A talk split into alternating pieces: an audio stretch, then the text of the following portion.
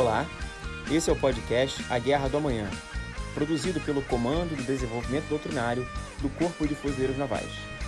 Nele, compartilhamos projeções e ideias sobre a natureza e o caráter da guerra do futuro. Nesse canal, conversaremos sobre tecnologias disruptivas, eventos extremos e análise de conflitos recentes com potencial para gerar mudanças no caráter da guerra, bem como seus impactos para as operações de fuzileiros navais. No episódio de hoje, falaremos sobre aeronaves remotamente pilotadas e sua influência numa guerra recente. Olá, sou o comandante Killian, pesquisador do Comando do Desenvolvimento Doutrinário do Corpo de Fuzileiros Navais. Como serão os conflitos do amanhã? Serão combatidos com soldados robóticos ou ainda prevalecerão os humanos?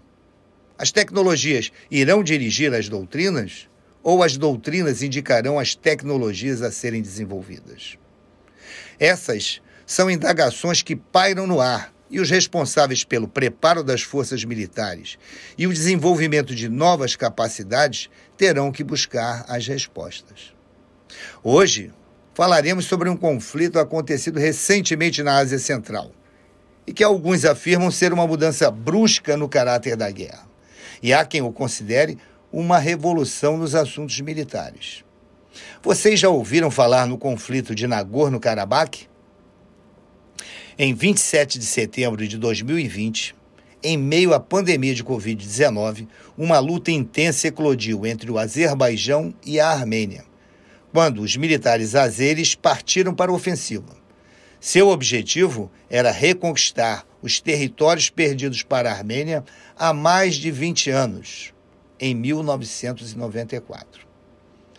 Para entender melhor as causas do conflito, é preciso retroceder no tempo. Vejamos. Na década de 1920, a União Soviética estabeleceu o Nagorno-Karabakh como uma região autônoma dentro das fronteiras do Azerbaijão. Embora a terra ficasse dentro do Azerbaijão, era o lar de quase 95% de armênios étnicos um tremendo problema. A região permaneceu relativamente estável até o colapso da União Soviética, que abriu a porta para os habitantes do enclave declararem independência. Este movimento resultou em uma guerra entre o Azerbaijão e a Armênia, onde a Rússia, inicialmente, desempenhou um papel de fornecedor de armas e mercenários para ambos os lados. Ah, a Rússia é sempre movida por interesses a Realpolitik.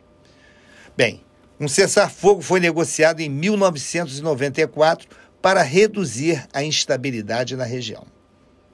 Este cessar-fogo permitiu ao Nagorno-Karabakh alcançar a independência militar e política, apesar de estar limitado dentro das fronteiras do Azerbaijão. Mas, depois de duas décadas de pouco movimento em direção à reconciliação, o Azerbaijão e a Armênia permaneceriam em uma disputa pela região. É, Hatzel tinha razão. Espaço é poder. A luta por território interessa a muitos. Recursos energéticos, como petróleo e gás, e a geopolítica dos dutos explica os pormenores.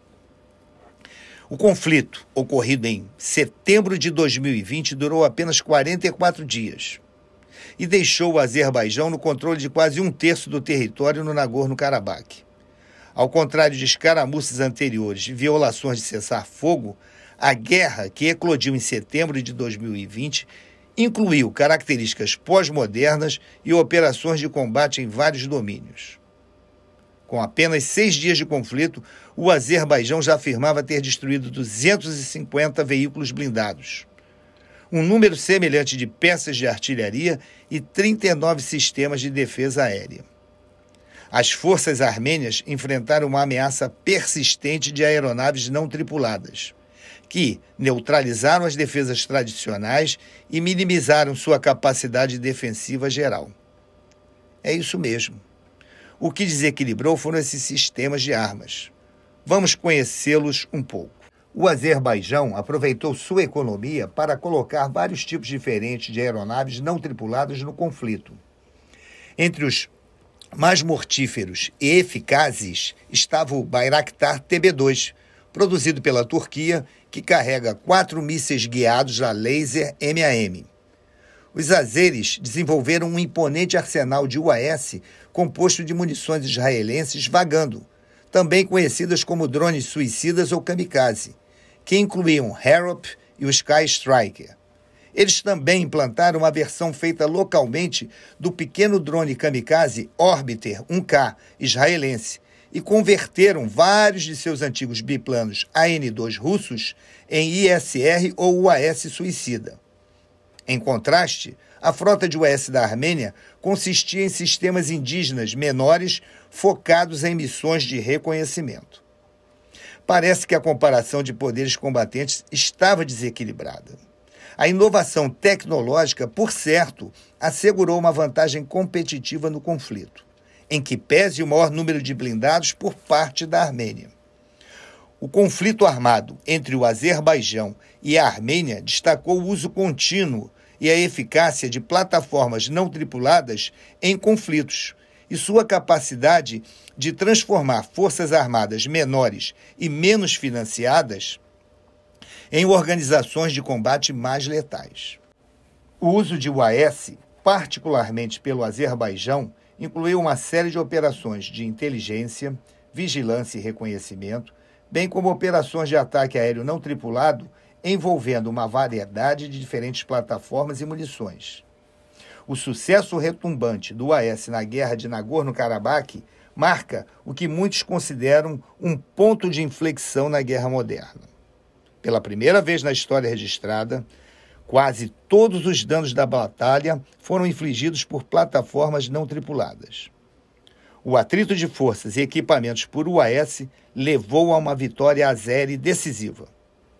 Foi uma guerra em áreas urbanas e que demonstra uma possível mudança no caráter da guerra, em que a relevância das armaduras e das forças armadas estáticas pode ter chegado ao fim e que fornecem a melhor dica do futuro da guerra. Como ensinamento final, fica a ideia enfatizada por Tucídides, grande historiador da Guerra do Peloponeso. Os poderosos fazem o que querem, os débeis sofrem o que devem. Para mais informações, visite o portal do conhecimento em www.cddcfn.mb na intranet da Marinha. Até semana que vem. As opiniões emitidas pelos especialistas convidados nesse podcast expressam a posição de seu autor e não necessariamente representam o pensamento da instituição.